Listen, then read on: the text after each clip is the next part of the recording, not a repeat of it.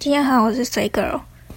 这一次要聊的主题是 Uber E。继上次炮轰完熊猫之后，我这一次有新的炮轰对象，那就是 Uber E。我想全部的台湾外送平台都要被我炮轰一遍吧。我对 Uber E 也是怨言蛮多的，虽然它平均的外送员素质跟平台处理的方式，我是比熊猫还要喜欢的，但我还是觉得 Uber E 蛮多诟病，是值得我去在这一集好好的讲一下。呃，我先想一下，我从哪里说起好了，就是我之前去年的时候会用熊猫，是因为不常订。偶尔才会订一次，因为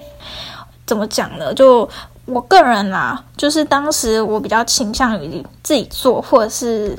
呃出去买，不太会去订外送平台，是我觉得外送费有点贵。以当时来说，看现在比当然是不太一样，但我觉得呃十几块、三十几块，甚至最高有到六十块的这个费用。就拿一个食物来说，甚至比食物还要贵，所以我有时候还觉得蛮不划算。再加上很多都不是店内价，所以我后来还是选择了出去买，连入会都不太想，因为我发现没有入会员好像也不会说吃亏到哪里去。以我的购买次数来说，那最近是因为疫情的关系，所以我。刚好失业也都在家里休息，也不想出去乱跑的情况下，我才选择了加入 Uber E 的会员。那在我拒绝熊猫的交易之后，把熊猫列为黑名单之后，我从去年到现在外送都一直都是选择 Uber E，然后一直到这个月份，我才选择了加入他们的会员。就发现他们的入会资格是越来越严格了。应该说优惠资格，以前好像是五十块可以，我忘记五十还是九十九，反正就是可以九十九块吧。就假设九十九块就可以不用去付外送费，然后他会给你几张优惠票券，让你可以用。那我一个月差不多顶多订到两次而已。就可能某一天雨下很大，我可能才会拿出来用，就是这种情况而已。那后来呢？是尤其是最近五六月份，因为疫情的关系，所以我很长必须要待在室内空间，或者是就是一定要不能出去买了嘛，就一定得叫外送。所以呢，我发现哎，标准越来越高了。从可能一月份还二月份的时候，可能提高标准变成一百五十才能够可以免运的。资格才可能有免运的资格，然后不用付那个票券，一直到我们已经变成了是一百九十九元才有不用免运费的资格。我就觉得这个很排挤单身族诶，因为像我这种就是可能家里只有我一个人在订外送的人，其他都是吃自己煮东西吃，然后我们也不太会在同一个时间吃饭的人来说，我有时候真的是很想要订外卖，尤其是我家人煮菜，因为我家其实只有我跟我妈妈两个人在住，那我跟我妈妈的状况下呢，其实我不是很喜欢吃我妈煮的菜，因为她煮的菜真的是公认的。蛮难吃的，就就不是很好吃啊。老实讲，因为他每次都只会这样，就说：“那不然我煎个蛋，不然我炒个菜，然后再煮个汤。”然后他每一次都是同样的同样的料理。这要扯到就是我很不太满意我妈的料理厨艺这一方面。就是我因为我现在二十六岁，从我出生到去年二月，我们家一直都只有两种。就是厨具，一个是炒菜锅，然后另外一个是电锅。它只有它只有这两种锅子在用。然后呢，我们家没有微波炉，没有烤箱，没有什么气炸锅，那些全部都没有。就我们的厨具就只有炒菜锅跟电锅这两种。那我妈的料理方式是什么呢？她就是煮菜跟炒就是炒菜，然后可能有时候会放一些清蒸的鳕鱼或者是卤肉，他就会丢电锅。但是呢，即便他可能晚上想要喝个热牛奶或是喝个热豆浆，他都必须得把液体装到马克杯放在电锅，然后热三十分钟，他才会拿出来喝。如果他要喝热的话，他又很少喝冰的东西，他比较是倾向于喝。温水或者是热热的饮料，这样就是热的豆浆那种养生茶之类的。所以呢，对我们家来说，我们饮食的方式真的很单一。也应该是说，我妈她自己可能也不会去研究新的菜色。当然我会研究，但就我我的能力有限，就是我毕业之后，我才帮家里就是购入了一台微波炉。我我主要一个诉求很简单，就是我不想要再就是喝那种三十分钟才能热好的牛奶，因为我二十五岁之前我都喝那种三十分钟才能热好的牛奶，但是我妈完全没有觉得这有什么问题，她就觉得热牛奶就是要等三十分钟。生活很多不便就取自于你的家人会不会去运用这些东西，或他舍不舍得去花钱买这些。他觉得好像不需要额外再花钱付出的东西吧，所以我那时候才第一次买了微波炉，在去年二月的时候。然后呢，隔了一年，我我又有新的想法，我就觉得我应该要再买一个烤箱，因为我们家其实从以前到现在都没有烤箱。然后其实烤箱算是我从六岁开始就有的愿望吧，可是我妈她就一直觉得她不需要买烤箱，所以。他就没有买，然后他平常煮菜的东西都是很很台菜、很自助餐会煮的东西，不需要会应该说不需要，呃，除了炒菜跟电锅之外的其他用具，所以他也不会去用，也也不知道怎么用。他甚至我可能教了他半年，微波炉怎么按那个一分钟，你就是按一分钟就一零零按下去，然后按确认，你就可以微波一分钟。他也不会，就是。他就是个机器白痴吧？就哦，抱歉，我真的是在这一集吐露了太多对我妈的无知所产生出来的厌恶，因为我实在对于她煮菜不是很满意，所以我就会很常在这段期间，尤其是在家的这段期间，很常订外送。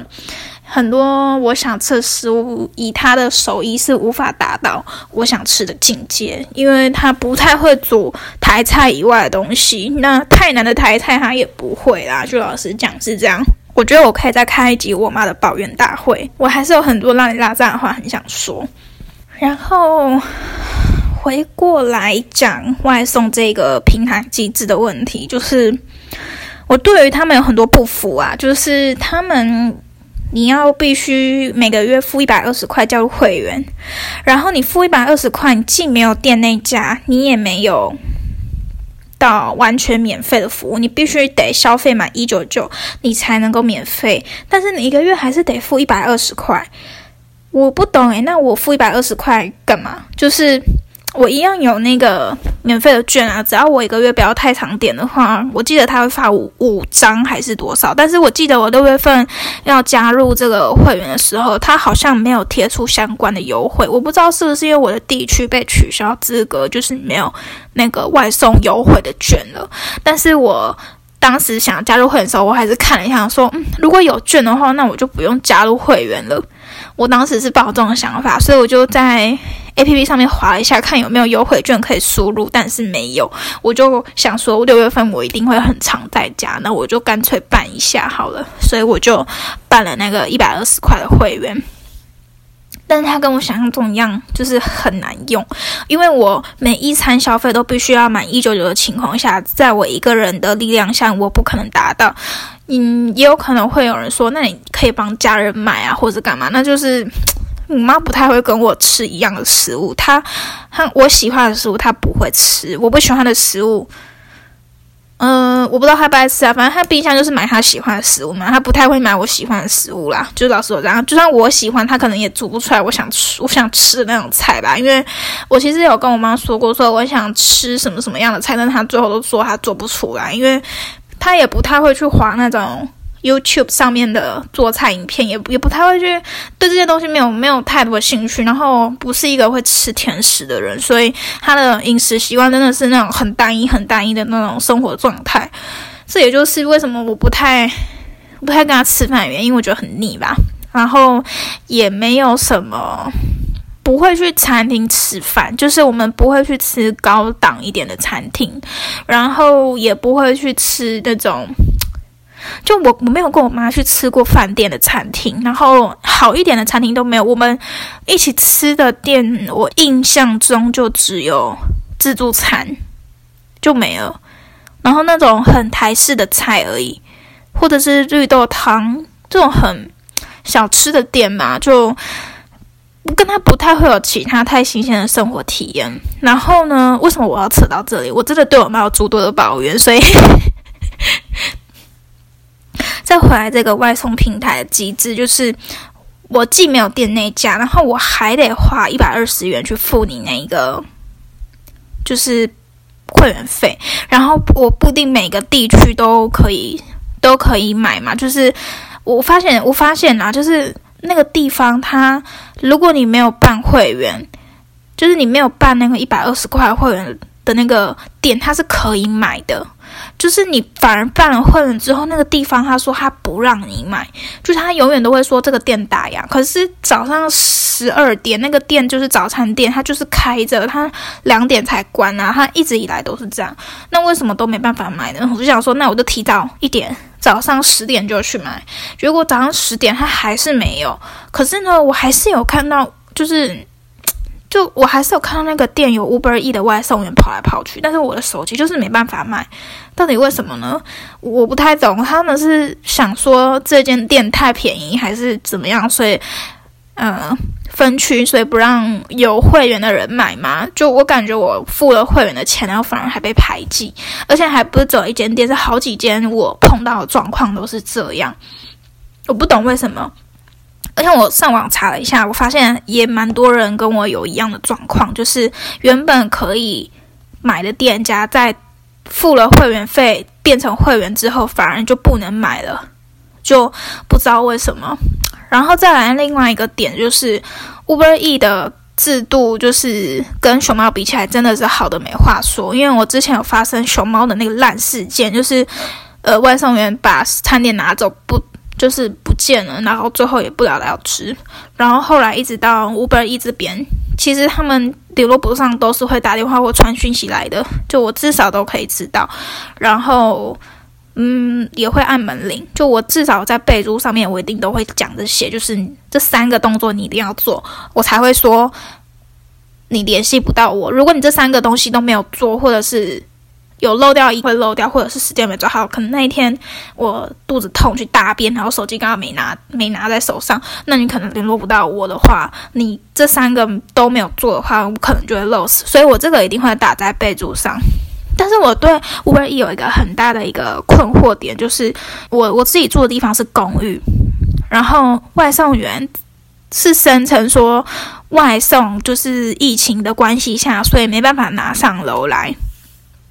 但就我所知啦，这件这个东西就一直都是很有争议的，不管是在疫情前还是疫情当下。然后疫情当下就更是有很多外送员好像就有传讯息说，就是希望我直接下楼去。拿，或者是他们直接放楼下的地上，还是哪里的？然后这其实让我真的是蛮困扰的。就是说，如果我是一个社区大楼，然后你有管理室、管理员，然后可能他们可以放在某一个桌子或平台上面，就让住户可能时间到就自己下来拿。这个我觉得还蛮 OK 的。就反正我至少知道食物就是统一放在什么地方，然后应该也不会有人特别去拿啦。就是。以台湾人的品德，应该可以，我可以相信吧。但是我们家是公寓，然后我们家的楼下就是马路，就是我们家有一个走路的骑楼，但是那个骑楼它不可能放任何的桌子或者是任何的置物空间，它就是一个走路的地方，它不它不会有太多的空间让你放其他东西，而且很奇怪，就是你放东西在那边很挡路，所以呢。就这种状况下，我不太会去让外送员在楼下就是放放东西或放地上，把食物放地上。如果要有挂一个篮子在周围，其实就也没有篮子可以挂，而且我们这一层楼就只有我一个年轻人会订外送，就其他的住户都是老人家，他们好像都不太会用这个东西。所以这其实对我来说真的是蛮困扰的，就到底要放哪里？因为每个外送员，应该说不是每个我遇到的啦，就是尤其是尤其是女生，就我至少遇到两个女生，然后还有一个男生外送员，然后就是要求说要下楼跟他领餐点，然后有一个还说我帮你放地上。或者是绑在门把还是什么？但是我当时真的很困扰的点是，我那一天刚好在试训，就我我我的脸必须要出现那个画面里，你知道吧？就我必须要出现那个画面里，然后我又不能马上下去拿，而且我家住四楼，我还要下去一楼领那个餐点，就来回就一定会被看到我不见啊，我就不能下去。所以呢，我就有在备注，直接在送餐结账之前就有说。这个餐点麻烦直接帮我送上楼，然后我也有把那个楼下的门就先预先打开了，手机也放旁边。可是呢，就总是会有零星的那几个外送员，就是很坚持说要去楼下拿，甚至我还有遇过一个，就是不让我，应该说不让我，就怎么讲，不让我领，你知道吗？就是。嗯，应该说不是，不是，不是说不让我领，应该是说不愿意上来。就即便我有跟他讲我的需求，就是我可能当下在试训，然后没办法离开那个画面，然后家里没有其他人可以帮忙的情况下，能不能请帮我放上楼上的鞋柜？然后我们我的前提是，因为疫情，就是为了要不那么就是碰触到人群。我我对于这个点很奇怪，就是因为我们公寓其实走上来不会有任何人，就是我们只有五户四户，然后大家其实基本上都很少出门，在同一个时间点，大家的时间点几乎都是错开的，所以我不太容易在楼梯间碰到任何一个人。当然外送员也是，所以我就在让他送上来的时候，我通常都会很仔细的跟他们说，你们不用担心会碰到人。就是这个时间点都不会有任何人出现，但是还是会有外送员说我们要避免接触人的就是危险。但是你叫我下去拿也不就是接触人吗？那我我就是为了要无接触送餐，所以我才选择信用卡付款，然后让你放在一个鞋柜，就离我家比较近的地方。第一个就是我的餐点比较不容易被拿走。那你放楼下，我放地上，然后我我真的很怕被狗叼走，或者是。被什么人拿走？尤其是他没有一个很公开明确的地方，就是那个东西就放外送。你放在一个很莫名其妙的地方，很多人都会觉得那个是垃圾。可能回收箱子的阿姨呀，或者是就是小狗什么，他们都很有很有可能会把那个东西拿走。再加上我根本没办法马上下去的前提之下，你放着就走的前提之下，我那个东西很容易不见，超容易不见的。我觉得这很危险。然后，但是外送员好像。都是就是那几个啦，就是我刚刚讲，可能有几个状况，就是他们有一些就听不进去，就会说什么我们也是人，我们也要就是权益还是什么，就是听不懂。我知道啊，你你你的意思是说，你照着你的规定，照着你们公司的规定去做这些事情。可是事实上，就是你们公司也没有想好所谓的配套措施，去解决这些除了社区大楼还有富有管理员以外的这些住户们的权益。因为你把这些东西放在楼下，然后我我今天的需求，外送平台的需求就是。我就是没有时间外出买东西，或者是我可能今天一整天都在工作，或者是干嘛干嘛做什么事情，我没办法煮饭或没办法吃东西点外卖的时候，我使用这个外送平台，有一个人可以帮我送到家里，对吧？那同时我一定是需要方便大于我的吃饭的需求，就是我一定是以方便的为优先，就是。呃，无关无关什么人不人权的问题，就是我希望外送员可以尽量减轻我的麻烦，毕竟我是有付会员跟外送费的，对吧？那我我是不知道那个外送平台他们的奖金制度是不是委屈到外送员了，有可能就也有这种也有这种问题，说不定才会让外送员有这么心酸的感觉。就我这意思不是说我是一个奥克，我自己解读啦，就是我当然是希望外送也可以尽量让我方便，让我就是直接可以拿餐点，然后赶快就吃了，因为时间跟方便是我最大定外送的需求。但是你。这种举动可能完全没有方便到我，然后还让我觉得有点困扰的点，就是我就是因为疫情所以才待在家里，然后我没有办法去外面，也不想跟太多的人接触。但是我一天可能会吃一到两餐的 Uber E 的情况来说，我需要去跟那么多不同的人接触，这对我来说很危险。但你又不放在我指定就是。离我比较近的地方的话，其实那个食物，我觉得它有一种安全性的考量，就放太久在离我太远的地方吃，我是不太会吃的啦。就老实讲是这样，就这一方面就这样。我也有看过外送员就是坚持不把我送上楼，然后最后自己取消订单，这个我倒是无所谓，反正就再订另外一家就可以。只是我会觉得，就不知道怎么讲外送员的想法。嗯，如果我今天是外送员，我可能，我可能当然希望我的工作量能够越减轻越好，就是大家互相帮忙的前提下。但是你今天的对口是第三方平台，就是你的雇主是第三方的 Uber E，而不是我。我对你好取自于我我自己的人性考量，对吧？然后我自己对接的那个平台也是 Uber E，就是我的 Uber E。就是付费，然后什么什么的。那其实这个方面，你你该去处理的机制应该是第三方的那个机制平台，而不是购买者对消费者说他们的不满。当然，就是我都觉得礼貌跟态度得还是要有一个水准，就是至少也得要对外送员产生一定的礼貌吧，就不要让他们。工作太难过，因为外送其实真的是蛮热、蛮辛苦的，尤其是在夏天的时候，下雨啊什么什么的，单最多的时候 也是很辛苦。所以互相互相谅解是这么一回事。但是我觉得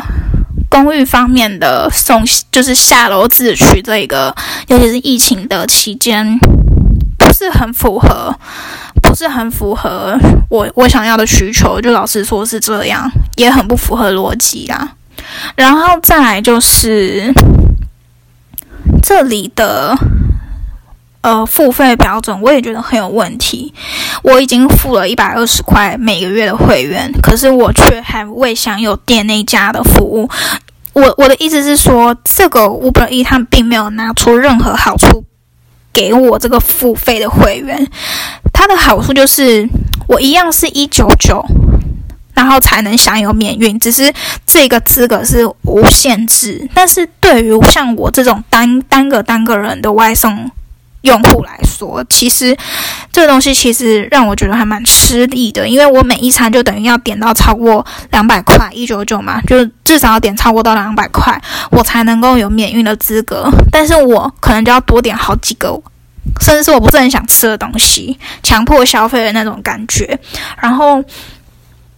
有些吃不没办法吃的就是放冰箱，然后等饿的时候再吃。可是很累啊，就是这样吃同家，然后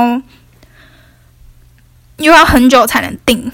一样的东西了，但就变成是又要很久才能够。做其他消费，但是我又我不想要一直都吃这一家，然后两百块，除非你去订一些那种很贵的日料或者是韩式料理锅啊什么的，那种其实你如果吃一般的台式小吃或者是一般的串冰什么，你很难啊，你真的很难到两百块啊。然后，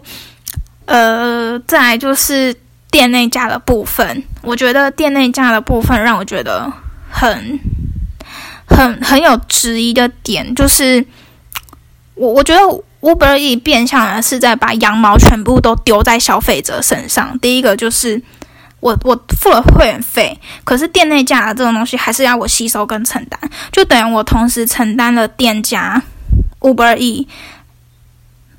该付的东西。那如果我这个东西未满一九九，我又要再付一笔运费的话，好，那就等于我付了三笔费用。非店内价的价差，Uber E 的会员费，第三个就是外送费。如果我没有满一九九的话，那等于我这三笔费用我同时都要自行吸收。那我全部加起来，其实搞不好都比那个餐费都还要贵。就老实讲是这样啦，我觉得很不公平啊！你把这些成本无形的转嫁到了全部的消费者身上，可是我我前提是好，我今天如果一个月只买一两次，那这个我就当做是我。就是消费的成必须付的成本，我当然没事。但是对于我这种已经到可能每两天就要消费一次的使用者来说，其实这对我来说真的很困扰，因为我是有付会员的人。我再强调一次，我是有付会员的人。我不是说付会员就是一种免死金牌，但是我看不到相等的同等价值在这这个 Uber E 的交易里面。然后我的朋友也有跟我讨论过这件事情，我我自己是主张啦，就是他他觉得这些东西都很合理，他说一定会有成本，但是我的疑问是，嗯，这些成本难道都是要转嫁到消费者身上吗？店家所产生出来的那笔费用是转嫁到消费者身上，还是部分有吸收然后给 Uber E？我不太我不太清楚店家那一边，我没有当过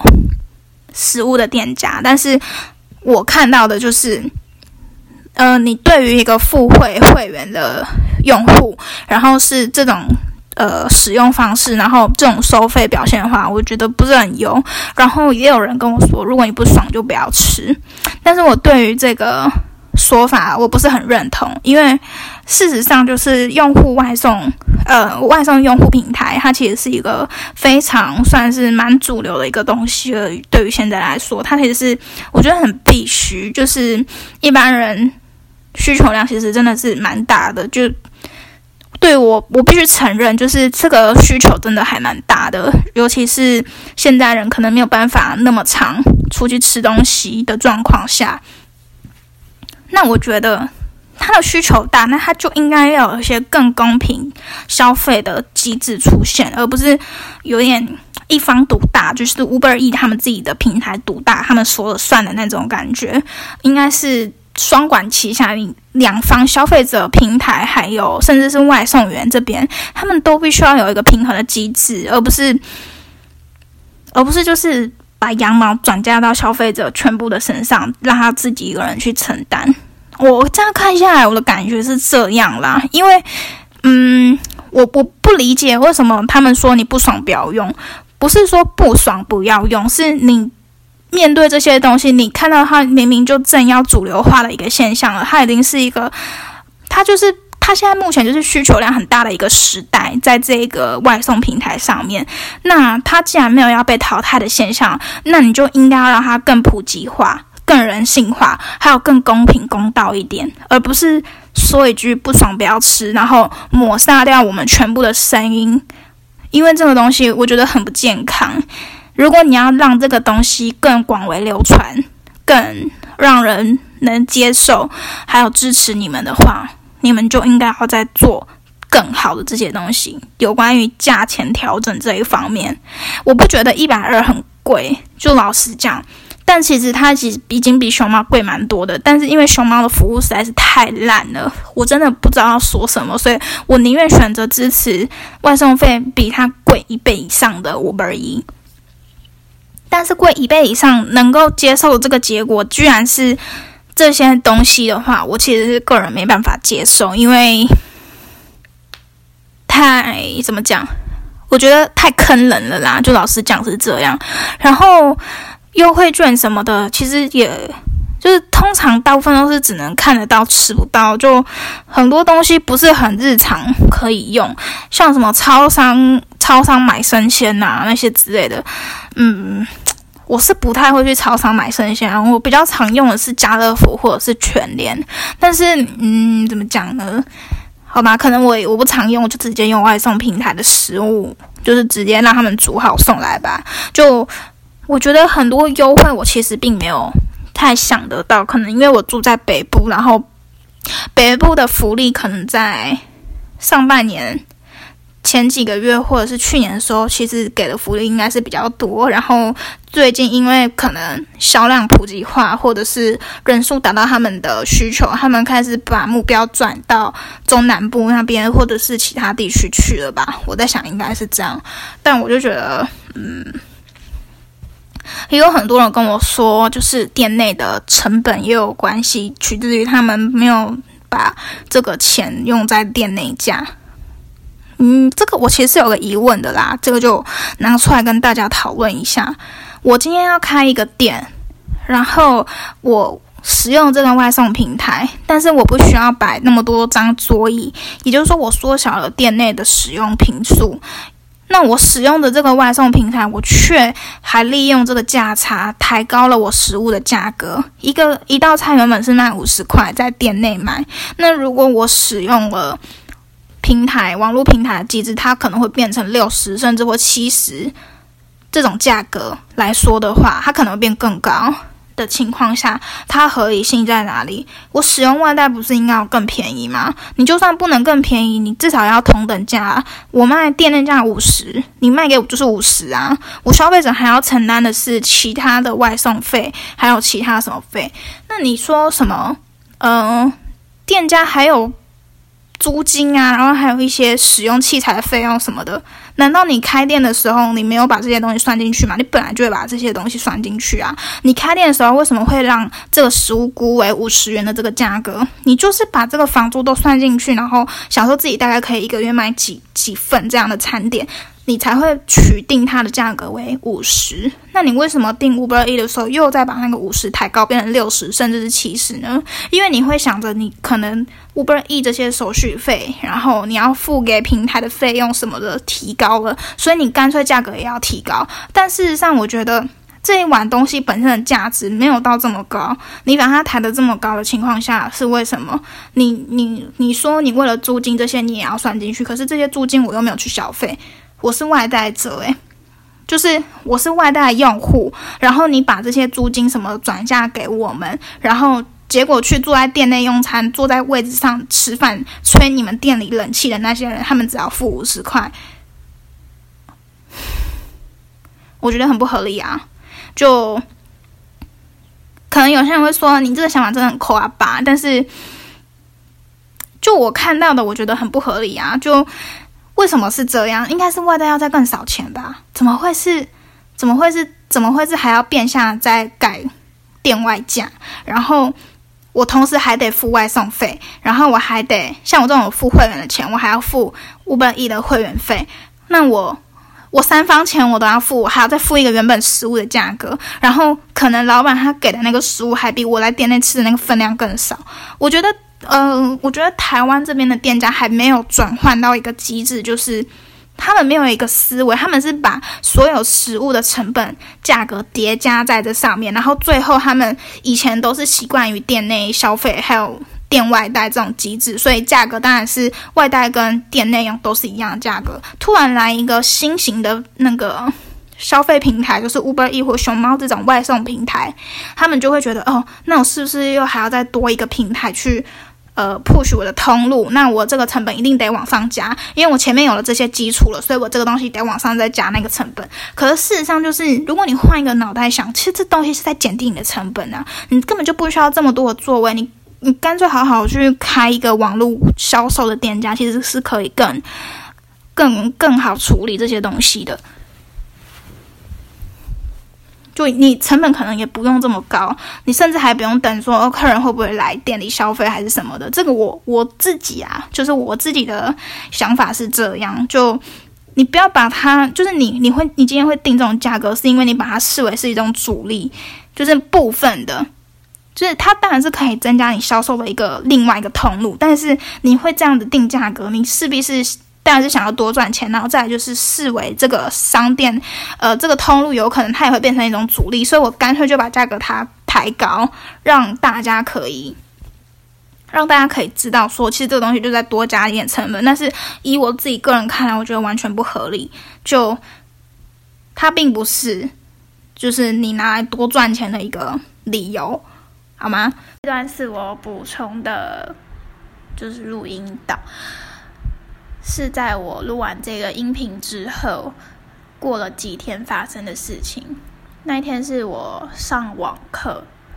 然后试训，所以我没有办法煮菜的情况下，又要上课六个小时，我就点了外卖。当时是我有在订单备注上面说，就是需要试训，所以没有办法离开位置。然后我希望外送员可以帮我放在家门口，就是柜子上就好了，就不用一定要跟我见面。然后呢，我是用信用卡付款，点的是无接触送餐。结果呢，当时就来了一个外送员，然后他因为我家是住四楼嘛，所以他就坚称说疫情关系一定要下楼亲自取餐。然后我就告诉他说，我现在在试训，我没办法，就是特别下去跟你拿餐，然后你就帮我放在家门口，这样就好了。因为我可能要隔一段时间才能去拿，所以要下课时间才能去拿嘛，所以我不可能就是马上下去拿，我怕餐点被拿走。然后。其实他只要放在，他就算不上来，他也只要放在那个一楼门口的，就是楼梯间的地板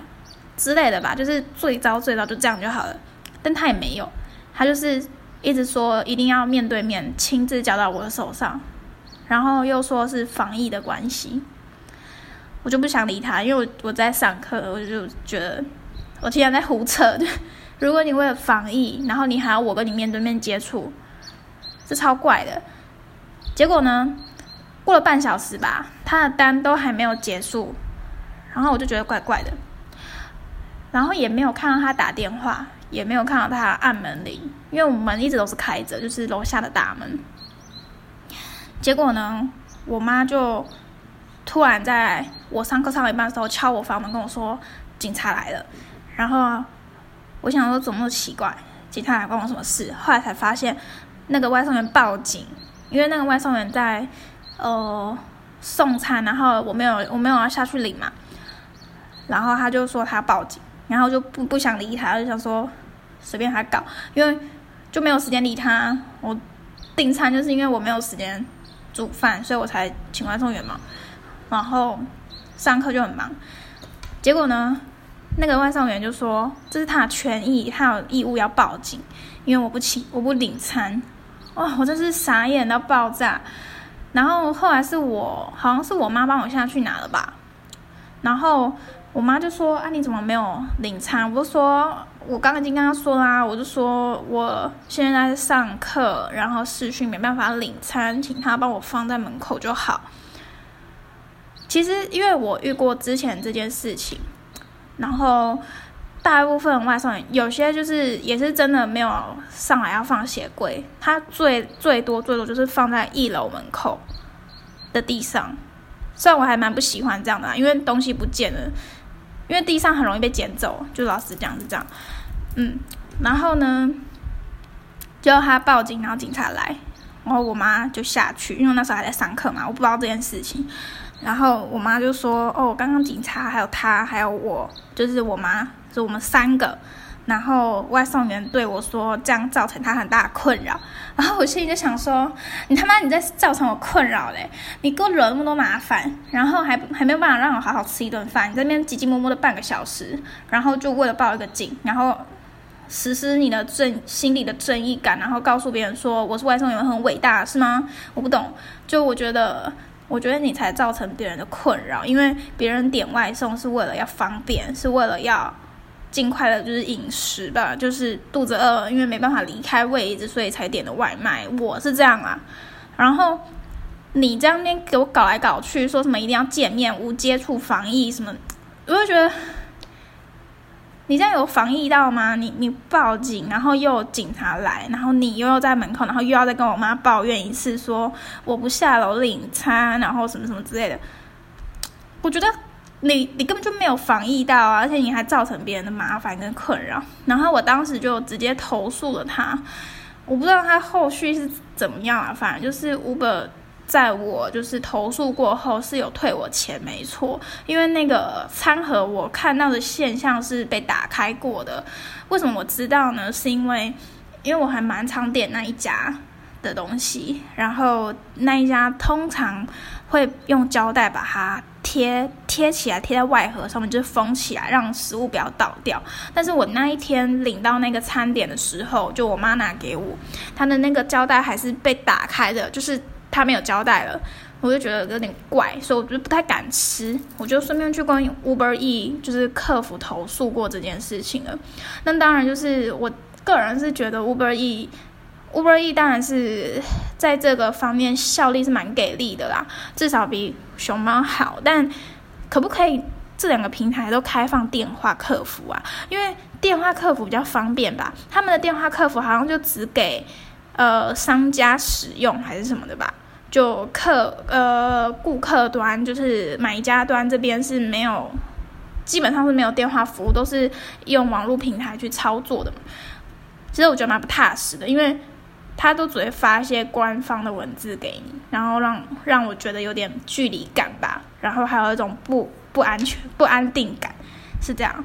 那那天之后呢，我就有点觉得。有一些外送员真的是毛真多，真的是毛真多。如果你真的不喜欢，不想要上楼，呃，我后来发现，就是有些人会说，就有些呃住户会抱怨，为什么外送员可以上楼，然后不是在防疫嘛，什么什么之类的。但我觉得啦，我这样看一下，我觉得普遍是不想上楼，就是不想爬那个楼梯啦。就我自己感受到的是这样，因为我已经有说。楼梯不会有人，就他们还是一样，就不会上来还是什么的，因为防疫的关系。嗯，哦，就只能这样吧。如果我我我就觉得这是一个很灰色地带的一个说法吧。然后配套措施没讲好吧，就平台也没有说好，说到底是不是坚持一定要让外送员送上楼，或者是怎么样怎么样之类的。但是放楼下真的很。唉，算了，我应该要去想一个有什么可以钉在门口的一个篮子吗？还是什么？啊，真的好麻烦哦。可是我又很怕东西被拿走，因为放外面就很，